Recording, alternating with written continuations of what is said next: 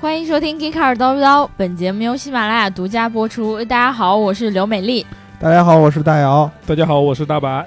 我们今天呢，想要把那个评论放在最前面念，对，回归我们原始的乞讨模式。呃，对对对，在节目开始就先求求大家点赞、打赏和评论，点赞、打赏和评论，点赞、打赏和评论。啊，因为我发现，就是有一段时间，我就天天跟大家念叨这个事儿，嗯，然后呢，那段时间就哇，点赞数突然增长。关键是打赏数，对吧？呃，嗯打赏其实我一般不太关注这个东西。嗯，对，如果大家开心的话，你就多打赏点儿，对吧？不开心你就少打赏点儿。嗯，对，总之就没有说不打赏这回事儿，是吧？对对，哦我们横竖都得打赏点儿。我们还是来念一念上期的评论吧。嗯上一期是逍遥同学来跟那个大姚来撕逼，对不对？哦，然后呢，就有听众反映到一个这样的问题：什么问题呢？你现在是不是心里一沉，然后觉得要跟我说啥呀？反正你说啥我都不啊，听最后说了我，那怎么办？支持谁呢？到底？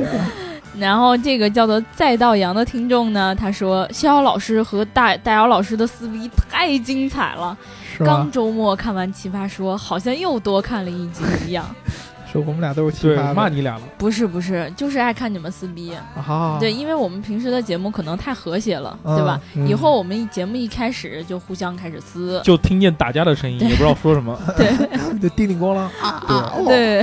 那你这啊哦就过分了，是吧？真快。念完这个评论呢，我就给大家念一个稍微和谐一点儿的评论啊。嗯，然后这个叫做“带鱼你好长”，这个名字还挺赞的。你好长啊！不是啊，不是啊。然后这个听众呢，他说：“为什么这么好的节目听的人那么少？”嗯我相信这个听众啊，肯定是刚开始听我们的节目，对吧？对因为呃，听了很久的听众都已经习惯我们收听书一直都这样。虽然，打心眼里对我们爱的特别深沉，嗯，但是呢，他们也习惯了我们小而美。对小而污，说明什么呢？就是真正喜欢我们这节这个节目的这群人，你们是非常非常特别的。有品对味。对对对对，你们你们是属于这个高端的这一个人群的，对吧？你看啊，我们的听众就真的跟我们的想法很像，你知道，主要是跟嗯你的想法很像，是吧？因为有一个叫做不喜欢吃番茄粑的这个小伙伴儿，他就说，他就回复这个待遇你好长，他说。嗯有品位的人毕竟是少部分，哦，对啊，对。是吧？他很懂，你知道吗？我？很欣慰。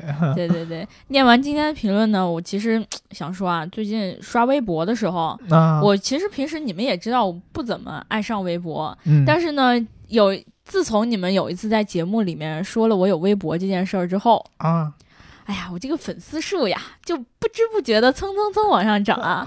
涨到了几百万，呃从五个涨到了五十个 不不不，比那还少，啊啊从三十多涨到了三十多，七十多。啊！又可以吗？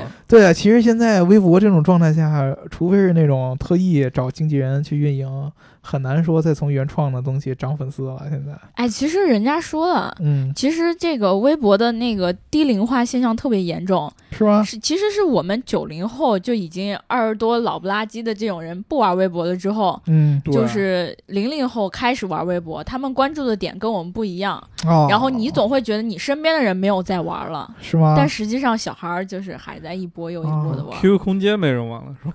还有人玩，零零后都在玩哎。就是发一遍 QQ 空间，再发一遍微博。QQ 空间那种感觉，相当于是比咱们要大一辈儿的那个人在。不是啊，我们零零零零后都在玩呢。你对自己玩 QQ 空间了对啊，啊？讲的我听不懂哎，哇塞，听不懂就是你有问题好嗯吗我就？有问题的。我去吐一会儿啊。嗯哎，说到说到微博，我又换了一个话题，你们发现了没？嗯，最近嗯。大家不是呃有比较潮的同学，就可能会上 Facebook 啦、Twitter 啦，嗯。然后又看到一条消息，这个消息呢就是嗯，奔驰嗯，给宝马嗯。庆祝生日，嗯。然后说生日快乐，小宝贝儿，嗯，啊，然后发了一个小视频，对，视，频里面的话写的特别的怎么说，有点膈应，其有点膈实。应，酸溜溜的是吧？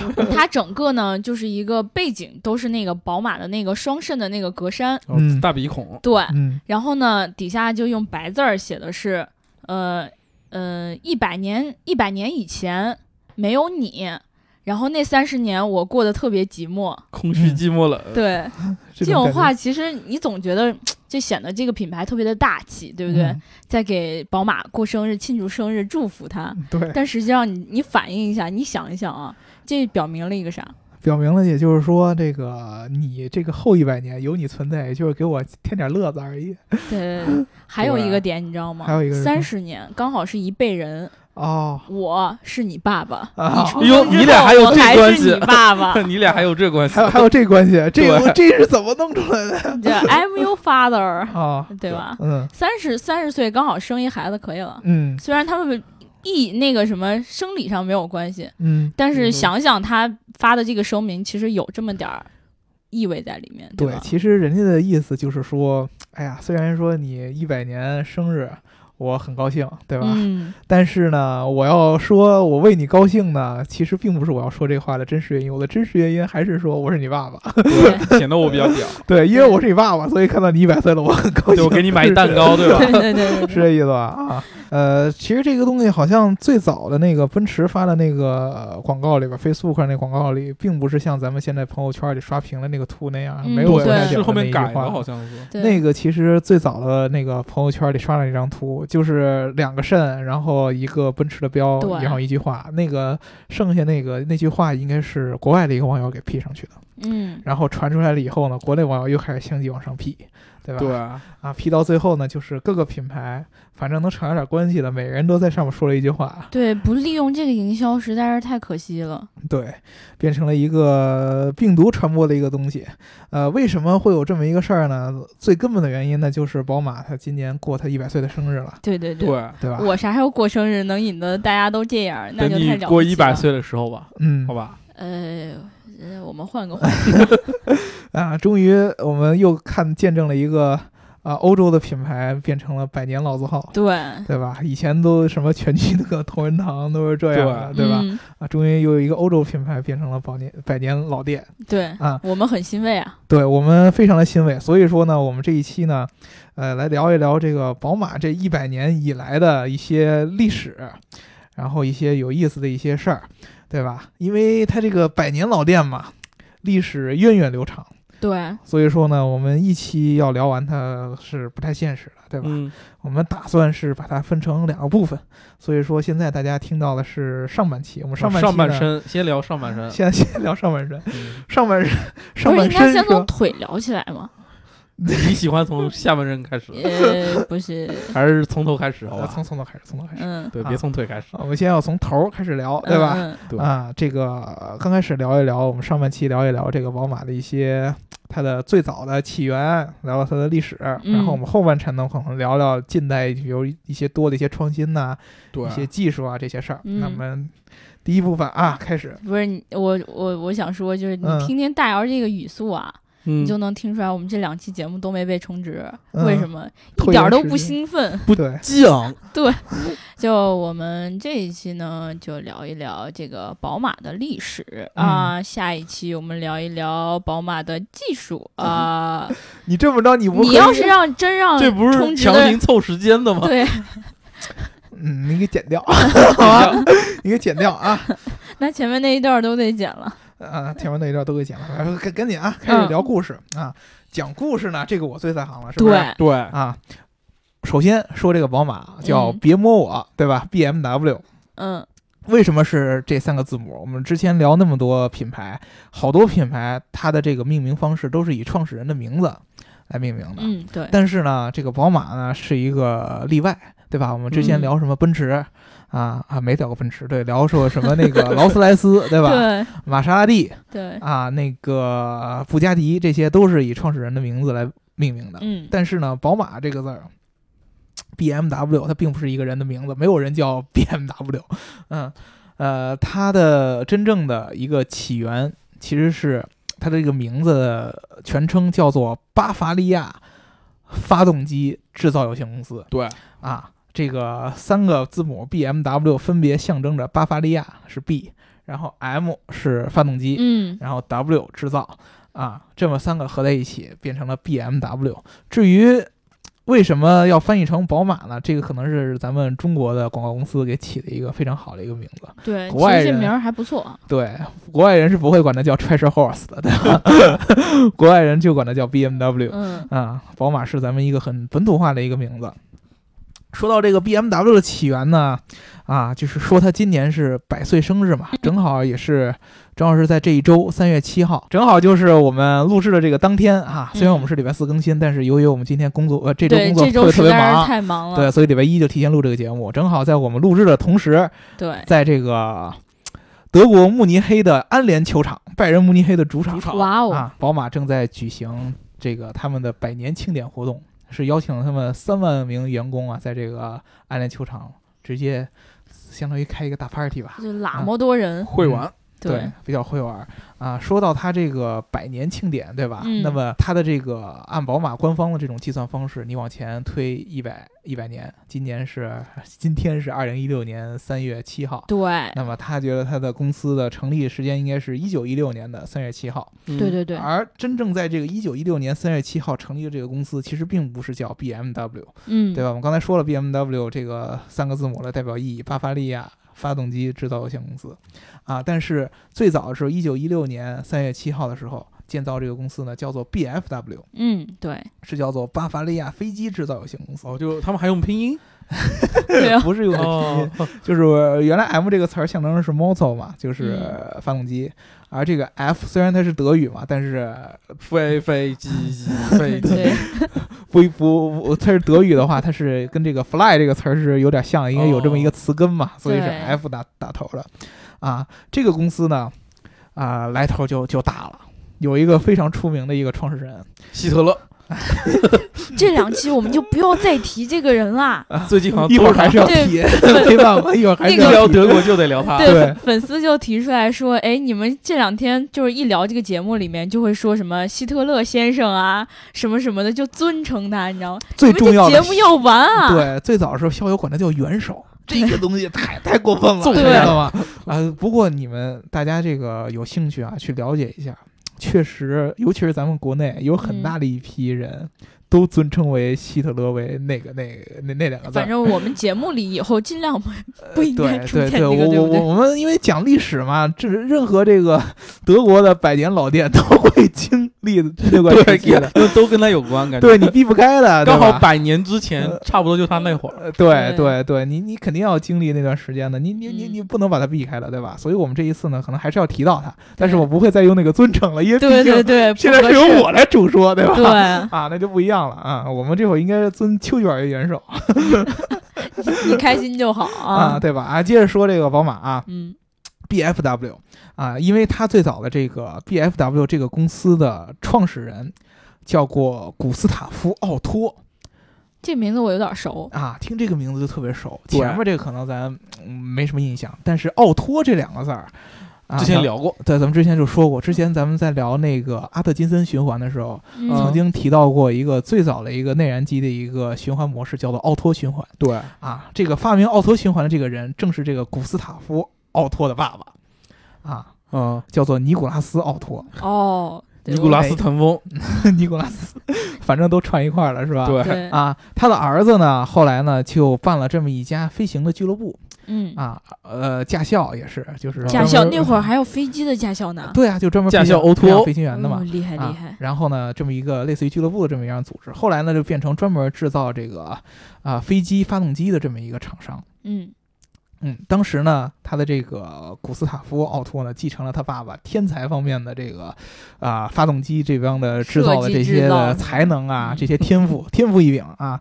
反正呢，他做的这个飞机的发动机呢，非常非常的厉害。嗯正好当时呢是德国是处在一战时间，一一战的期间嗯，啊，他们的这个这个飞机的发动机呢，就受到了这个当时还应该还是叫普鲁士呢，这个德军的这些啊人的一些重用啊，他们的这个发动机呢，在这个一战中呢，也是对这个。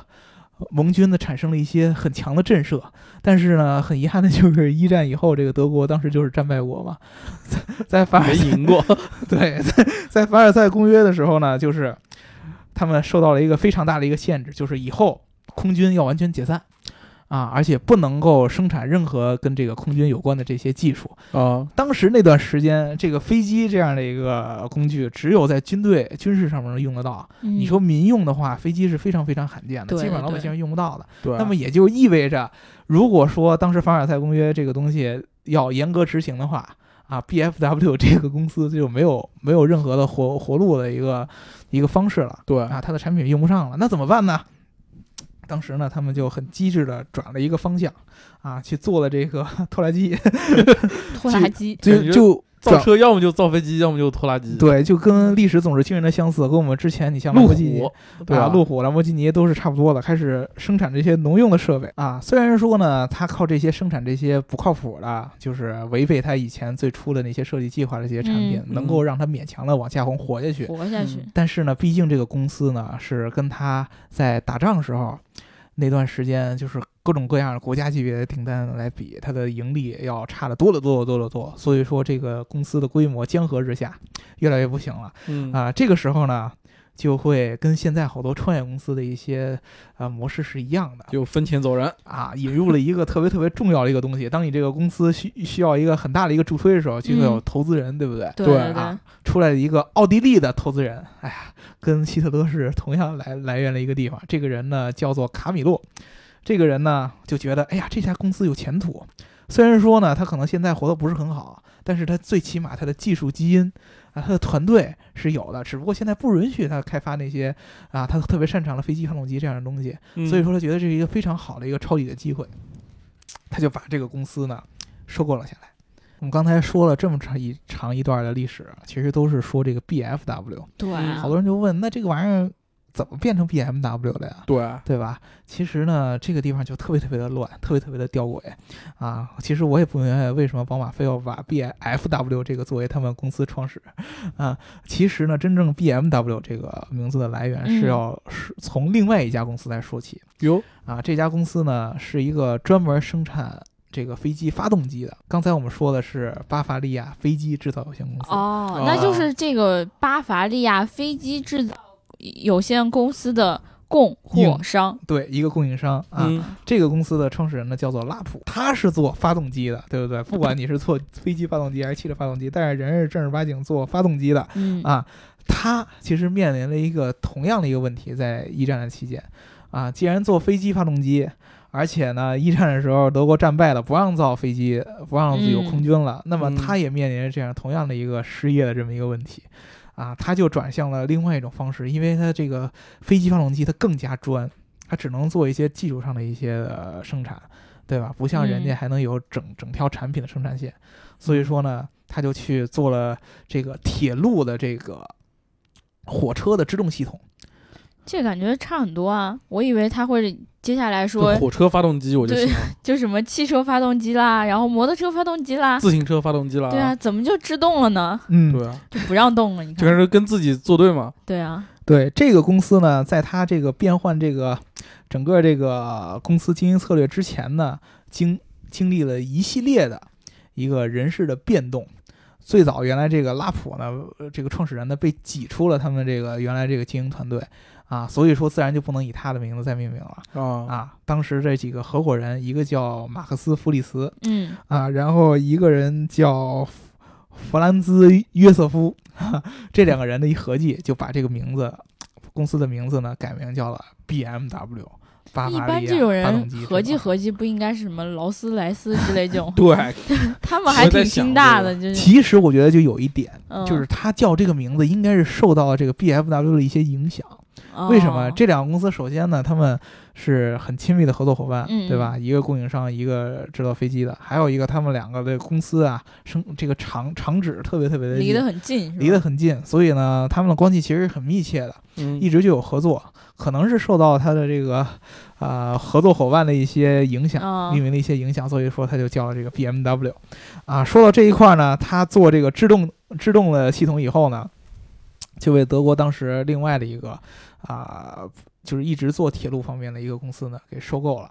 也是因为他们毕竟做这个铁路制动不是他们最最早的这个又不是强项是吗？对，然后呢就给那个被人给收购了。这个时候又要提出刚才那个那个那个那个投资人叫卡米洛啊，嗯这个人呢又看到了这个这个 BMW 这个公司，哎，觉得这个公司好像也挺有潜力的呀。啊对，这两个厂离得那么近，他不是离特别近，就顺手就以为是一家就一起买了。啊，对呀、啊，这这这个厂子好像确实是感觉挺有潜力的。那我为什么不能把这两个厂子都收过来？嗯然后呢，我既然想说生，他想他想自己做一个真正说生产发动机的这么一个这大的一个制造商，嗯，他就想我把这两个厂子都收过来，嗯然后呢，我把它合在一块儿啊。然后呢，他就去找这个、呃当时已经拥有这个 BMW 这个名字的那个火车的那制造商去谈，谈到最后谈成功了，啊，把这个所有的这个 BMW 这个名字命名权、这些商标什么的都谈到了手，然后呢，还把他们这个 BMW 当时核心的团队，就是刚才说的那个马克思·弗里斯嗯给拉过来，和原来这个 BFW 合在了一块儿。啊，啊，被同一个投资人，就这个卡美洛合到了一块儿，然后取名叫 BMW。这个 BMW 是这么给才才出现这就才变成 BMW。对我以为外国人命名就是特别的随意，就是今天你的名字用一用，明天他的名字用一用。对嗯，宝马真的是我见过的最复杂的了，嗯，对？其实就真的是这个这个故事要比咱们以前要讲的要复杂的多得多得多。对对以前就是对对对，两个人碰一块儿拍个大腿，然后哎叫你的名儿喝个酒就决定了。对然后或者一家兄弟，哥哥你的名字好，用你的吧啊，。对啊对啊。但这个东西不太一样，这个好像呃非常非常的现代化，突然感觉跟以前那种家族式企业的成立完全不一样。对，它是一个有一点股份制啊，包括这种合并啊，各种各样乱七八糟的事情，最后才成为这个 BMW 嗯啊。其实大家现在看这个宝马的车，都会知道它有一个非常非常著名的一个 logo，对吧？除了它那个双肾的那个格栅，还有一个很著名的 logo，蓝天白云，蓝天白云啊。其实喜欢足球的人都知道，拜仁慕尼黑的这个队徽中间呢也会有一堆这个蓝白蓝白相相间的，这个结构。嗯菱形的，啊，这个结构呢，这这个样子算是这个巴伐利亚的这个州的一个象征。哦，因为当时旗上好像是对，周旗上，因为巴伐利亚在一九一几年的那会儿，它还是普鲁士，就整个德意志王国下边的一个。怎么说呢？德意志帝国下边一个嗯小王国，像自自治州这么一个感觉。对对对，对，它跟普鲁士什么的是差不多一样的地位。它当时这个它的旗帜就是这个蓝白相间这个菱形。嗯而我刚才说的这两个公司，不管是 BFW 还是后来 BMW，它的这个发源地都是巴伐利亚嗯啊，所以说呢，当时这个拉普这个公司在改名叫 BMW 的时候，就想啊，我要把我原来的公司名字改了以后，我 logo 要换，对他，就把他原来公司这么一个圆的一个圈儿，然后呢，结合巴伐利亚的这个套到那个周旗上，周，旗上，然后就形成了现在这么一个 logo 的样子。至于为什么要变成现后来这个现在这个十字分开这个这个样子，嗯然后蓝白相间，然后他们当时呢给的说法就是说，啊，由于我们都跟飞机有关系，对对对对？吧？不管是发哦动机还是整个飞机的制造都跟飞机有关系，所以说呢，这个十字就象征了螺旋桨转起来这样的一个感觉。对，看起那他应该学奔驰啊，这样的话，螺旋桨。人家已经有了嘛，毕竟提前了三十年，对吧？哦，它主要是那俩颜色不好分。对，对上上一期其实我们聊保时捷的时候，那个保时捷的 logo，、嗯其实很多人可能也觉得很奇怪，为什么它是那样子的？嗯保时捷当时那个 logo 也是它的周期，嗯，然后结合了它的某一种象征，然后放在了一起，最后就随便拼一个就算了。对，反正都是拼出来的，不像好像我们想象中有那么多含义。嗯，对，并没有大家想的那么多的乱七八糟的东西。对对其实它最早的时候，你因为奔驰那个毕竟是一个三角的那么一个结构嘛，三向的，而它那个巴伐利亚的旗子都是那种斜形的菱形，嗯嗯，对，类似于咱们现在有点像七巧板那种感觉一样。啥？七巧板，哦，七巧板。对对，那那那那种拼出来的感觉，所以说你用奔驰那个样子是不太合适的。说实在，它那个一百周年的时候，它现在那个图片好多图片脚脚上面都有一个类似于七巧板一样的东西，我还不太明白宝马到底想表达一个什么样的含义嘞。嗯，它那个那个七巧板应该是那个边上会有一排字，写的是什么下一个一百年啊，还是怎么对对对，是是嗯有，但是呃不太明白为什么要这个样。就是让你不明白才有意思。拼出下一个哦一百年是吧？哎，对对对，我这样嗯也可以解释。呃，一九二二年的时候，这个原始的投资人呢，就是这卡米洛，非常重要的一个人物，在他的促使之下，把这两家公司捏合成了我们今天所知道的宝马啊 BMW，BMW 嗯啊。而这个公司呢，成立以后，是不能造飞机的，还是不能造飞机的，毕竟这个条约还在，对吧？对，所以说他们第一个产品也并没有是造汽车，而是把嗯这个目光呢转到了摩托车上。有啊，发布了一个摩托车叫做 R 三二，啊，两两缸的这么一个机车，嗯 反正是在当时呢是卖的还是挺不错的，因为当时呃，可能汽车这个东西对于当时的欧洲人来说，有点过奢侈品，有点有点奢侈，但是嗯摩托车普及度就高多了。对就跟我们现在喜欢骑电动车一样嘛。嗯，呃，但是呢，虽然说他造了这个摩托车，嗯，他只是为了走量，让自己的公司能够生存下去。哦，就是刷单，啊，他的内心里边儿他是有一个想造车的梦想。哦飞机呢，他肯定不让肯定是造过去呃不让造，对对对没办法。那你飞机再往下，我觉得这个汽车还可以，对吧？造不了飞机那么高端的，那起码也要造汽车这样的玩意儿。啥不造火车呢？啊？造火车这个东西就过了，对吧？对，呃，毕竟原来是做是呃火车制动，就没没没没没做的太好。我跟大白衷心的说一句，你们开心就好。嗯，你们开心就好。对啊，有这个造汽车的这个梦想，但是当时会有一个非常重要的一个事儿，就是奔驰已经在最高端的，就是贵族的那个汽车市场已经站稳脚跟了。哦，已经占对对三十年了，对，啊 三十多，你作为一个刚刚进入这个市场的一个新兴的品牌，你要直接跟它走这个竞争的话，其实是非常非常困难的。要颠覆，要生态，对吧？所以说呢，宝马就想，哎呀，我就找找一个其他的一个市场吧，来进入一下啊。当时呢，他就把目光转向了大英帝国。为什么选择了你们呢？哎，奇怪，对，这块儿到时候人傻钱多，好啊，吧？逍遥老师听完以后又该跟我们撕逼了嗯。但是事实就是这样的啊，真正英国确实在那个时间段还是走在了很多产业的最前沿的。嗯，对？吧？把目光转向了英国。当时英国有一个汽车叫奥斯汀 Seven，奥斯汀七，这个车呢，在英国当时卖的特别特别特别的好。它是一个什么一个定位呢？就是专门给这个城里的一般老百姓开的这个小车，嗯，有点类似于现在宝马的 Mini 的那种感觉。哦，啊，那种感觉。反正这个车呢，当时在英国卖的非常成功，宝马就觉得，哎，这个车如果放在德国，或许也是一个机会。嗯他就专门找嗯这个英国、啊，把这个车当时在德国的这个生产权给买了下来啊，相当于一个执照嘛，就贴牌了嘛，对，贴牌了啊，在在这个德国宝马专门做这个奥斯汀的德国版，在德国华强北啊，嗯，给它改名叫 Dixie。嗯，这辆车确实让宝马这个起步的时候非常非常的成功，非常成功的避开了奔驰的这个直接竞争。嗯，对，而且呢，还开辟了一定的市场。最重要，让它在这个汽车领域站稳了脚跟儿。嗯，嗯，同时让他度过了在一战之后和二战之间最困难的这一段时期。对对对对你又不能造飞机，对吧？哦对然后呢，你又要有一个开辟一个新的市场的一个需求，帮助他度过这段时期。然后。咱就不得不提的就是刚才咱们观众一直说不太好说的这个希特勒，嗯嗯，马上这个纳粹就迎来纳粹上台，啊，当时呢，希特勒呢对于自己的空军就是一嗯直是很有很有很大的期待。你不是凡尔赛条约说不让我在这个德国境内组空军吗？没问嗯题啊，我在德国境外做，我在瑞典 跑人家别的地方啊，对，组去反了正那地方，就我就说我的飞训练飞行员飞行俱乐部就跟那 个跟闹着玩似的，对，就跟奥托以前的那个东西一样的啊，训练嗯飞行员飞行员俱乐部，你这个不能拦着我吧？没有空军对俱乐部，对不对？对，啊，那我同样的，既然是俱乐部，对吧？我就需要飞机，飞机需要就需要发动机。当时这个希特勒就听说了啊，哟宝马这个家公司还在，对吧？听说他那会儿这个造发动机、飞机发动机造的特别特别厉害，嗯希特勒就特别看重宝马这家公司，大大扶持这个纳粹当时对这个宝马公司大大扶持。不是一家正义的公司，总有总有一种感觉，我们聊什么希特勒扶持什么，这个是没有办法的。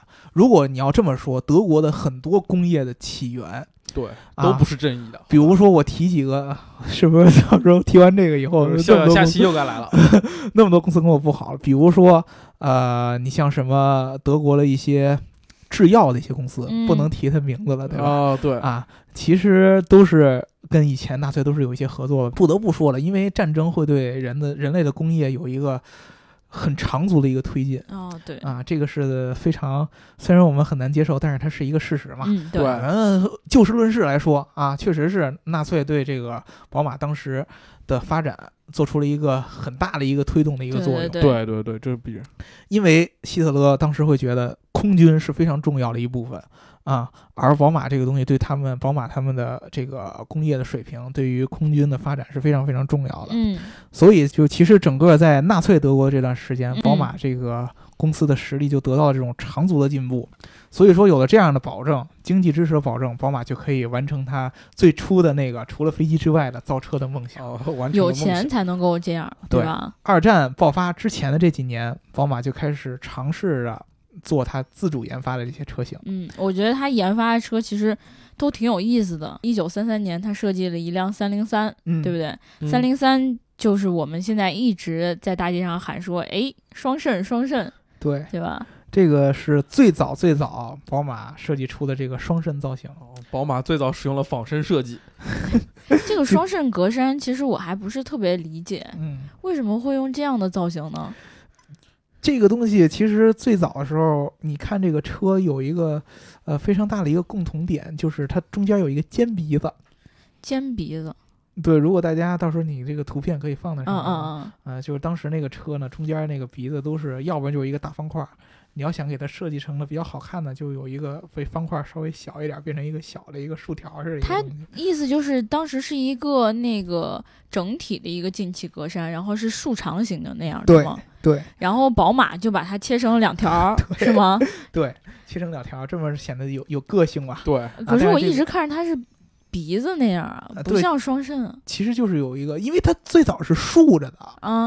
竖着的你就像两个，你就知道那个肾 在人体里主要是肾比鼻子大，你鼻孔没那么大，可能哦刘能不是这样，但我们是这样。啊。你现在怎么知道你是这样的？现在的宝马，咱那大部分看现在的宝马的车，它不能严格上不能说是双肾了，因为它那个 双鼻孔，对，对现在是双鼻孔，对，现在是鼻孔，因为因为那个那个呃两块格栅都是方形的，类似于那种比较对对，大的那种，而且好像有的是躺躺着的，对吧？对你只有羊腰的才能是那个那个对，而且今天就在今天，他们那个什么百年庆典那个活动上面，嗯。不是也发了一个就是概念车嘛？嗯。就未来一百年的概念车，然后它嗯。那个进气格栅也很有意思，嗯。就虽然依旧是那个双肾结构啊，嗯但他真那个肾是越来越小，那个鼻孔越来越小了。可能预示着人类一百年之后的进化方向，对吧？对，不要鼻孔了是吧？不要不要肾了，就就没有鼻孔了。那个东西我觉得是不会放弃的，好不容易营造了一个家族式的这么一个风格的形象。毕竟你看双肾这个东西，相当于它就是最早最早研发了几款自主的呃设计的这个车型里边嗯嗯就开始沿用了这么一个设计啊，这个东西是非常非常。怎么说呢？是一种传承吧。他要把肾在那俩人没了，就啥都没了，真的。对，最重要，你说你能把肾扔了吗？这个是不可以的，对吧？对，反正我不行，对吧？嗯，对，所以说呢，当时这个三零三算是这个双肾造型的最早的出现。呃，对对对对。嗯然后在那个隔了三年之后呢，就造出来了这个宝马的三二六这车型。嗯这个车型其实呢，呃，很多人应该不记得它长什么样子，嗯。但是这个车呢是宝马应该说首次使用这种流线型的结构，嗯。而且呢，它就是第一次使用这种隐蔽式的备胎。嗯。就很以前的备胎可能就是挂在外面的，嗯。或者是放在什么地方你可以看见的。嗯。但是这辆车上面呢，它所使用的这个整个结构呢，就是不太一样。嗯。呃，流线型，我们上一期在讲那个保时捷的时候，嗯，就是讲到那个保时捷的流线型，一开始可能是呃从甲壳虫身上汲取了一些什么元素啦，嗯，但是后来我们也知道，那个甲壳虫的设计者就费尔南迪·保时捷先生呢，他自己以前就造过一些流线型的赛车啦之类这样子。嗯。所以其实啊，这个宝马三二六跟那个甲壳虫其实是同一年的生日。对，对，是同一年的生日，而且呢，有一个非常重要的一个点，就是三二六这个车的一个定位。嗯在我们刚才说的这几个车型中，除了奥斯汀七啊、叉三零三啊，都算是面对一般人群的一个小型车，嗯而三二六这个算是宝马第一次开始向这个中高端，或者现在咱们最流行的那个冲击说法豪华品牌是吗？对豪华车的这个市场来嗯做这个尝试啊、几个原因，第一个确实是宝马它自己这个呃品牌或者说自己这个公司已经得到了很强的一个发展，有钱了就敢玩点新地位到那儿了。对，对觉得自己已经混大了，可以去往上去跟大佬去叫叫板了。对，还有一个就是当时市场的一些需求，因为正好是在战争之前啊，纳粹上台了以后，必须要振兴德国的经济，让老百姓过好了才能支持你，对对吧？所以说呢，当时就用了各种各样的措施，让德国人觉得哎呀自己特别特别富有啊，啊，经济特别特别的好啊，完了完了，逍遥老师该生气了，这会儿对，呃，好多人都很很浮躁，就想买特别好的车呀。对血已经冲到脑袋顶儿了。对，市场有需求，然后他们有资有有资源，嗯，就顺理成章的推导出了他们对于这种豪华车的这个品牌的这个进军意愿。他们其实同年也产了另外一辆车，你知道什么吗？叫什么？宝马的三二八。嗯，这个车很有意思的点就在于它是全铝制的车身，对不对？嗯所以它整体的重量特别的轻。对，八百三十公斤只有。对，三二八这个车呢，应该算是宝马当时，呃，在它这个短短的这几年的造车史里边，当时为止的一个里程碑式的一个车型。第一个，刚才说了刘能叔叔说的，他这个轻质化的车身、嗯，啊，极快的速度，对，以及他的各个各各个这种赛车的这个赛事上，比如说勒芒嗯，这样的比赛，都斩获了很多很多的奖项。啊，而且这辆车也非常的好看，大家其实到时候刘能把这个三二八的图片给对对对对对，放在上面，大家可以看一下。呃，你可能现在看觉不出什么，但是在当时来看，它这个车身整个这个设计是非常非常超前的。嗯啊，嗯。非常非常流线型的，因为它之前的很多车型都是在咱们之前说了三零三的那个车的底盘为基础之上，然后做的改进，而这个三二八是当时为了宝马为了说凸显自己在赛车方面的这些呃对赛车赛事这些重视程度，而嗯，特别独立研发了一个完全独立的一个底盘，这一一套系统。所以说，当时这辆车呢，即使在今天都被好多人认为是非常非常好看以及非常非常经典的一款宝马的一个车。嗯嗯，呃，说完这段时候，宝马其实就是在。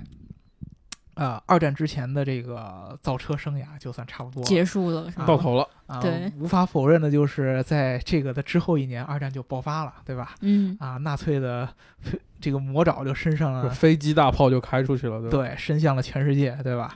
呃，当时呢，其实宝马这个公司其实已经很有名了，嗯，尤其是对于这个盟军来说，啊，你当时德国非常非常强的一个地方就是它空地一体，对各个地方结合，一个是装甲部队，还有一个就是它的空军，而空军。最最重要的就是飞机，一个是驾驶员，一个是飞机。驾驶员当时德国的驾驶员非常非常的厉害，那么多驾驶员俱乐部还训练不出来好的飞行员 是吗？对他真是当时德国一个一个飞行员可以说一一个打你三个这种一样感觉。我记得，是在地下打还是在地上打？在天上打啊，哦啊，当时好像二战，因为毕竟第一个是他人少吧，对，还有一个就是他确实他的能力非常强，嗯这个民族可能打仗就是挺厉害的，所以说盟军就当时就想，我一定要重点打击他的这些怎么说呢，就给他军事装备的造飞生产机构机的地方，对，哦，对对对，而当时宝马第一个，它就是在巴伐利亚的首府，在在慕尼黑，对吧？嗯在慕尼黑有一个非常大的一个工厂，就纳粹当时一直在支持它往外发展，它那对对对个工厂能弄得特别特别大，而且慕尼黑当时那个工厂就是现在宝马总部那个地方，嗯是是当时最主要的一个飞机发动机的一个生产基地啊。当时盟军就瞄准这儿，地标太大了，只对，能说地标太大了，太那什么了，就照死里炸。就跟我玩部落冲突的时候，照死往那个什么金矿啊，那什么地方炸。对对基本上后来这个宝马当时在慕尼黑的这个厂房就被夷为平地了。我一，片废墟，就是它基本上能够生产这个呃飞机的这些发动机的地方都给炸的差不多了。本来呢，这个炸的就很严重了，而且嗯二战之后呢，对德国又有各种各样的一个制裁，对，而且经济是根本就恢复不了的。恢复不了了。对不管从经济上的制裁呢，还是它整个这个生产线的制裁，都让这个宝马在二战之后再次陷入了一个跟一战之后相同的一个境地，困境，非常非常大的一个困境。还好。他们现在好歹还是有一个汽车制造的这么一个东西，对，但是面临一个问题，第一，德国在这个二战之后资源非常的紧缺嗯，啊，没有钢材，不可能交给你还造车。对对对对对，我们好像有一期节目里面也聊到这个，对不对？对，当时应该是聊英国的情况，其实跟德国是差不多的，都是在嗯战后资源非常紧缺嘛，对嗯造车是不可能的。所以说，刚开始宝马在刚开始回归这个。厂家回归生产的时候，它的嗯。厂是用来造一个是盆儿，就盆儿底下一个圆儿，然后就一个蓝天白云，对，因为它这个厂当时还是有一些剩余的一些材料了嘛，嗯它可以造就剩铝造一些金属的，是有一些铝呢，造盆儿、造笔，就造这些老百姓生活必须的用品，嗯。开始造这个。然后呢，他们就想到了，哎，我在一战的时候刚刚结束的时候，我是靠什么东西先活过来的？才想起来，哦，我那会儿造摩托，我还以为他想了半天没想起来呢。想起来了啊，自己还有这个摩托这样的一个呃当时的一个救命稻草。所以说，他们在一九四八年的时候又开始回归了造摩托，啊，生产了一个叫 R 二四的这么一个摩托。啊嗯，，这个摩托当时其实是非常非常的呃重要的，为什么呢？当时呃，德国自己的年轻人，他们在战后也是需要这么一个出行的一个工具，工具年轻人的第一辆摩托，对哎吧？，对，其实有点现在像咱们现在那种个人交出行工具那种感觉一样对啊，其实符合这么一个需求。当时呢，宝马就是在战后靠着继续靠着它其实赖以生存的摩托业务。嗯其实你你现在去呃这个慕尼黑有一个宝马的一个博物馆，嗯，非常非常大，你会发现其中摩托占了很大一部分比重。对啊，其实对宝马可能了解不是很多的人，你会非常奇怪，为什么一家汽车制造商嗯有这么多摩托的东西？对包括很多你看电影里边都会有宝马摩托的一些露出，其实到现在，宝马的摩托车还是很屌的。很屌。之前车展的时候，他会还会专门给他的摩托车留一个展位处。对对，因为宝马这个企业它走了这么长时间，摩托其实是它经常救他最后一命的一个东对西。供那儿就感觉保平安，对呀、什么都造不下去了，我还能造摩托，最我至少还能造摩托。人家家里供摩托造不下去，我还能造盆儿。对。人家人家供的都是财神爷，他他那个公司里面供一辆摩托对，在摩，托上挂一盆儿，好吧？对里面放支笔，最不济我还能造摩托，对。就是这个摩托让他又捞到了这个二战之后的第一桶救命的一一桶金。嗯他用当时他做了一个非常重要的一个决定，就是在一九五一年的时候，他嗯决定把他现在剩下的所有能够用到的流动资金都花掉，去造什么呢？造一家钢材厂。天了噜，嗯，就类似于咱们现在呃一般这个大的汽车生产商会有一个这个钢材冲压的这么一个生产线。啊对对对吧？生产这个车身部件的，他专门去造了一个工厂去做这个，因为当时钢材很紧缺嘛，嗯啊、所以说他一定要把这个东西掌握在自己手里边儿。在这之后，他就开始重新又开始走上他的这个造车之路。嗯，呃，当时呢，宝马就开始觉得了，呃，现在已经不是当时纳粹那个时代了，对吧？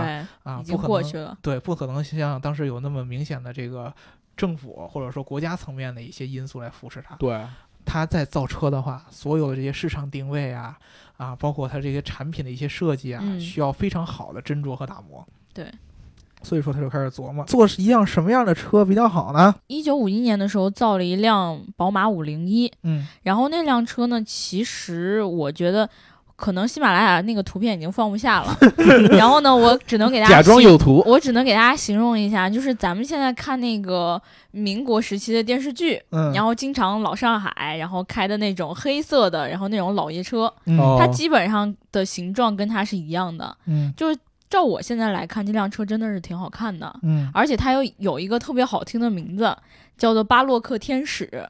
巴洛克天它的那个门框，它的那个钢钢材的那个部分，并不是一个完整的平面，嗯而它做了一个曲，呃，就是稍微有一个弯曲。嗯那其实那个技术在当时是很困难的，但是宝马就是自己解决了这个问题。嗯，按理说呢，这辆车你看它的技术又新了一点吧，比如说你看外观又好看了一点，对吧？嗯，嗯、然后呢，这名字也这么美，嗯应该卖的还不错。对呀、结果这辆车其实德国老百姓不是很喜欢，为什么？可我我我总觉得可能那些年还没恢复过来。德国老百姓比较喜四九欢年比较喜欢硬的，不喜欢那年么娘的。对，这名字太娘，我也接受不了。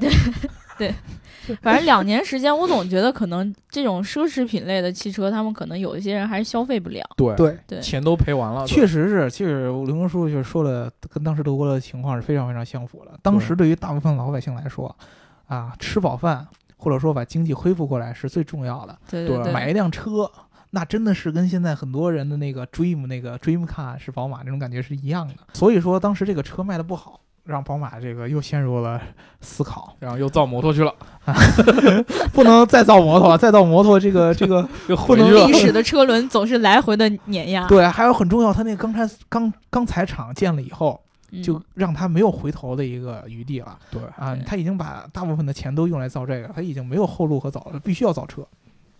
所以说就想，呃，他觉得年轻人嗯，对吧？啊，会对速速度有追求，而且宝马之前我们说三二八的时候，一直就是说它在跑车上面有一定的知名度，对对。对，很多人觉得宝马在速度上，或者说在这个整个这个整个车的性能表现上是非常不错的一个嗯口碑。对，而你现在又接受不了太贵的车，我坐那种豪车，你可能价格又接受不了那我就相当于把这个级别往下降一降啊，做一个比较啊、怎么说呢，速度和平常人接受这个程度相结合的这么一个车型，就是性价比稍微看起来高点儿，哎，性价比稍微高一些嗯啊，不像跑车，你比如说现在去。有很多人说买超跑，你可能嗯买不起，对，但是你又要追求性能，驾那驶就买吉利美人豹吧，好吧？你这么着，宝马不开心了，对不对？啊，你要你要想这个体验驾驶，对吧？然后你嗯又没法花这个很多的钱去买超跑，好多人就会告诉你要买宝马。啊这个产品定位就是在当时啊二十世纪五十年代的时候他们定下来的。一九五九年的时候，嗯，他们发布了这个七百系列这么一辆车嗯啊。这个车呢，当时已经算是他们破釜沉舟的一个一个怎么算是一个车型了。就是这个东西再卖不好，我们这公司明天就没了。濒临破产了，真的是当时已经哦濒临破产了。当时就是说，这宝马可能是最后赌一把，他就发了这么一辆车，正式定义了宝马现在这个品牌这个产品的大部分的定义，嗯，就是驾驶感，嗯，然后呢。中等偏上的这样一个豪车，并不是像咱们之前聊的那些你买不起的那些车。对，对对，所以我们一直没聊嘛。对对一直一直一直一直没聊。就是一个中产阶级可以买到的车。对吧啊，当时当时他这个需求，中产阶级的驾驶之选，真的是非常非常符合当时德国对，对符合当时德国大部分老百姓的一个需求。国外都是中产阶级，对，中产阶级很多，都能买得对吧起？对，其实都就是你稍微往上够一够，都能够得着的这么一个对对钱，对都能买得起。所以说呢，这个车当时一出来，可以说是供不应求。当时呢，他们可能生产能力只有两千辆，嗯，但是当时这个车刚发布，订单能够到达两万。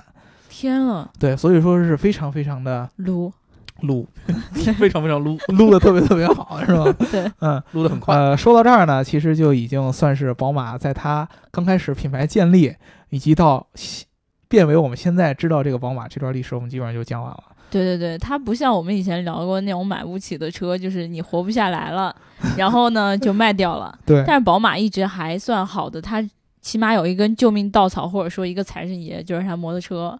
活不下去我就造摩托车，活不下去我就造摩托车，是嗯对吧？，嗯一直活到他造七百的时候。对，一直到到造七百的时候，其实这个公司还没有完全缓过劲儿来，但是他已经找到了它未来发展的一个。方向了。对嗯，那我们这一期就聊到这了，嗯就关于宝马，就前面这半段的历史但，上半身感觉聊的挺详细了，对，嗯反正有点坎坷，嗯，对吧？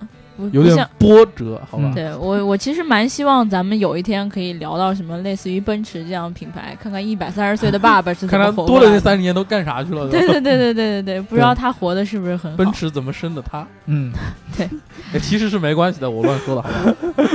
因为你说完了，我们这一期反正以后充值也没什么记了，我觉得。对，感觉就自己断了自己的后路。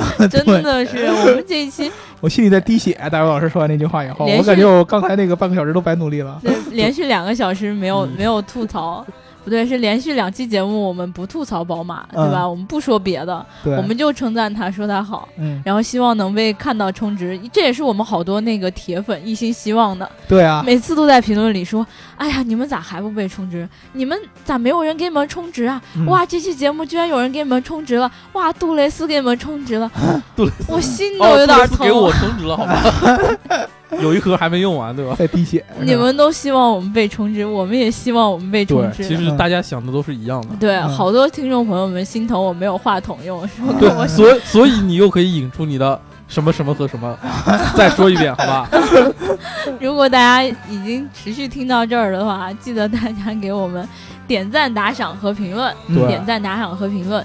如果你想要加入我们粉丝群的话，记得在喜马拉雅后台留下你的微信号。嗯对了，还有很多小伙伴留下你的微信号之后，我加不到你们，因为你们设置了不能被搜索到。嗯，然后我评我回复你们，你们又不理我，你们不加我，真的就没有办法了。嗯，好了，我吐槽结束了，那我们就聊到这啦，拜拜。拜拜，拜拜。